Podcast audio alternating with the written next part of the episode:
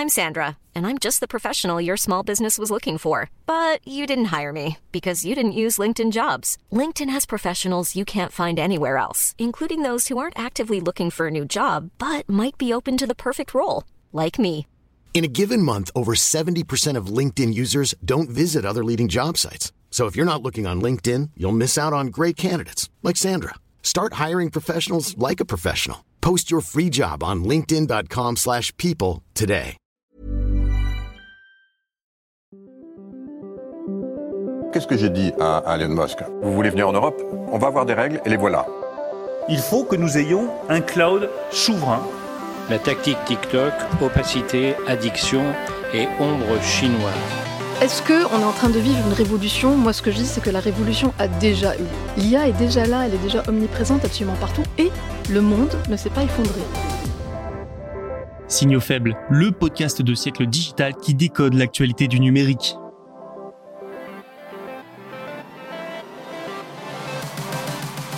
Bonjour à toutes et à tous, vous écoutez bien l'épisode de Signaux faibles du mardi 20 février 2024. Au programme aujourd'hui, on commence avec l'Europe. Les infrastructures de câbles sous-marins qui sous-tendent l'Internet mondial devront être modernisées.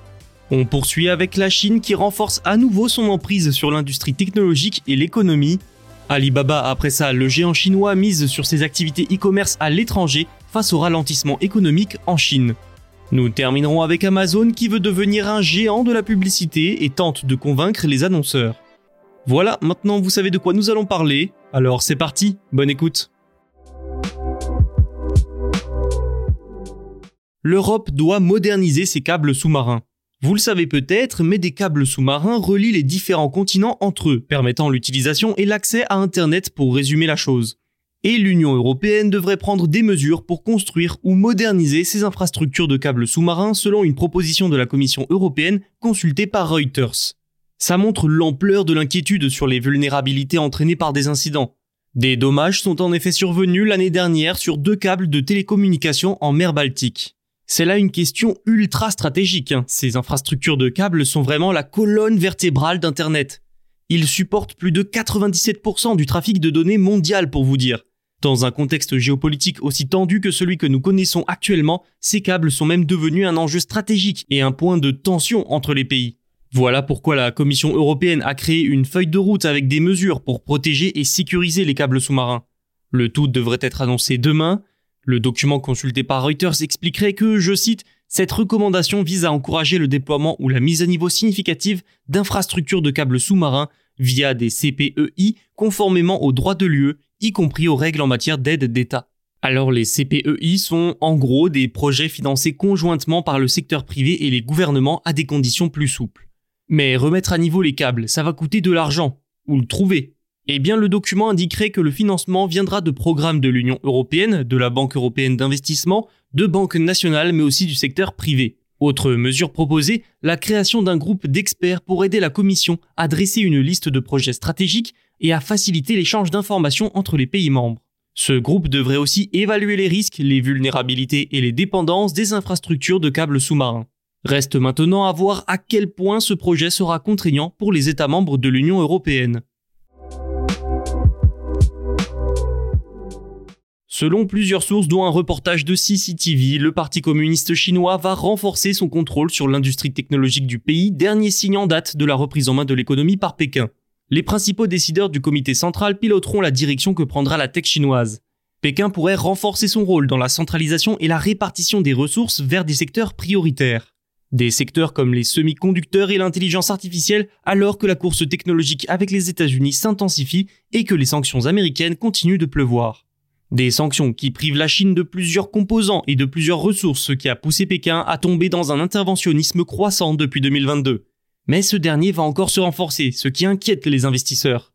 Ainsi, les actions du numéro 1 chinois des puces SMIC ont chuté de 2%. Il faut dire qu'un contrôle renforcé de l'État sur la tech est pleinement dans la lignée de la politique menée par Xi Jinping depuis son accession au pouvoir. Sous sa direction, l'État est de plus en plus intervenu dans plusieurs secteurs de l'économie, de la tech à la finance en passant par l'énergie.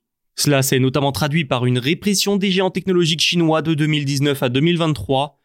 Des entreprises comme Alibaba et Ant Group, mais aussi Didi en ont particulièrement souffert. Le pouvoir et l'influence du secteur privé ont par conséquent diminué. Ajoutez à cela l'actuel ralentissement économique post-Covid et la crise immobilière et vous obtenez une situation économique difficile dans l'empire du milieu. Alors, le fait que Pékin exprime son souhait de renforcer sa mainmise sur la tech augure-t-il du retour de la répression? Trop tôt pour l'affirmer, mais dans tous les cas, ce n'est pas une bonne nouvelle pour les sociétés du secteur. Il a également été révélé que Xi Jinping a aussi abordé dans une réunion du gouvernement le manque de cohésion entre les différentes agences gouvernementales et les critiques adressées à celles-ci par les entreprises privées. On se souvient des récentes restrictions sur les jeux vidéo annoncées sans concertation au préalable avec l'industrie. Résultat, le gouvernement a dû intervenir et supprimer des mesures annoncées par l'agence dédiée. Une orientation politique cohérente, plus de coordination et des réglementations maîtrisées, voilà ce que souhaite finalement mettre en place Pékin. Le problème, c'est que les dernières politiques dirigées par Pékin dans le secteur technologique ont souvent été des échecs, suscitant pas mal de critiques. Un plan pour augmenter la production de puces a été bloqué par exemple à cause d'une affaire de corruption. Mais il n'en demeure pas moins que l'annonce d'un interventionnisme croissant montre que la Chine n'a pas abandonné ses objectifs de souveraineté. Le pays veut remplacer les technologies étrangères par des alternatives locales et rattraper les États-Unis. Restons en Chine avec Alibaba, géant local du e-commerce et de la technologie. Le Amazon chinois a décidé de parier sur ses activités à l'étranger à cause du ralentissement économique en Chine. Le dernier rapport financier d'Alibaba montre que sa partie e-commerce international a enregistré un chiffre d'affaires de 4 milliards de dollars au dernier trimestre 2023, soit plus 44% en un an. Cette unité se nomme Alibaba International Digital Commerce Group. Elle comprend notamment AliExpress, Lazada ou encore Trendyol. En revanche, pour les revenus des principales activités de commerce électronique de la société, Taobao et Tmall, là, la croissance est de seulement 2% sur un an. Ils ont atteint les 18,1 milliards de dollars. Taobao est le principal site de vente en ligne de Chine. Au final, les pertes, elles, ont augmenté d'une année sur l'autre. La faute, selon la société, a plus d'investissements réalisés en 2023. Mais la situation en Chine de Taobao et de Tmall s'explique aussi par le ralentissement de la consommation dans l'empire du milieu. Cette situation a poussé Eddie Wu, le PDG du groupe, à affirmer au début du mois que, je le cite, nous concentrerons également nos ressources sur le développement de produits de cloud public et sur le maintien de la forte dynamique de croissance du commerce international. Vous l'avez entendu, Alibaba mise donc sur l'étranger alors que la concurrence se multiplie en Chine en plus de tout ça. Cette expansion à l'étranger entre aussi dans le cadre des directives de Pékin qui poussent en ce moment ces géants à conquérir de nouveaux marchés. N'oublions pas non plus qu'Alibaba est en pleine secousse, en pleine réorganisation, notamment au niveau des directeurs régionaux de ses différentes filiales. Et l'an passé, le groupe a annulé son projet de scission de son activité cloud et a remanié sa direction. En mars, Alibaba avait annoncé qu'elle se diviserait en six unités commerciales et ouvrirait la voie à des cotations individuelles. Bref, le sommet de la pyramide est instable chez Alibaba. Et autant vous dire que ça n'aide pas en période de ralentissement économique. Mais l'entreprise continue de faire des progrès dans l'e-commerce à l'étranger. Elle va toutefois devoir accélérer. Hein. Elle n'est pas seule sur le coup. Pour ne citer qu'un exemple, il y a TikTok avec TikTok Shop qui gagne du terrain en Occident mais surtout en Asie. Amazon veut devenir un géant de la publicité. Et cela passera par gagner la confiance des annonceurs et les faire venir sur sa Demand Side Platform, aussi appelée DSP. Attention, petit point de définition. Cette DSP permet aux régies publicitaires de réaliser des achats qui sont ensuite transférés sur d'autres plateformes publicitaires. Depuis le début de l'année, Amazon multiplie les contacts et les partenariats avec des fournisseurs de technologies publicitaires. Ces contrats-là concernent surtout l'achat de publicité mobile in-app et CTV. Encore une fois, petit point définition. Il est question ici des télévisions connectées, en dehors de sa propre offre de services numériques. Le but derrière tout ça, c'est de proposer aux annonceurs plus d'options d'achat pour favoriser leur performance. Selon Digiday, l'offre d'Amazon intégrerait de nombreux vendeurs à sa plateforme pour un faible coût. Mais il y a encore du travail pour Amazon. Intégrer de nouveaux vendeurs à sa DSP est notamment un défi technique, en particulier sur la gestion des données. L'interface de la DSP d'Amazon, elle, s'est vue améliorer grâce à un tableau de bord efficace et une meilleure connexion à Amazon Marketing Cloud. Le but ici, proposer une DSP aussi bonne que celle des autres, surtout pour les CTV, voire meilleure. Les grandes DSP offrent à Amazon un point d'entrée unique, ce qui évite d'avoir à traiter avec de nombreux éditeurs. Et dans le même temps, la SSP d'Amazon, qui offre d'importantes garanties de sécurité et s'appuie sur des technologies performantes, permet à l'entreprise de proposer toute une offre complète.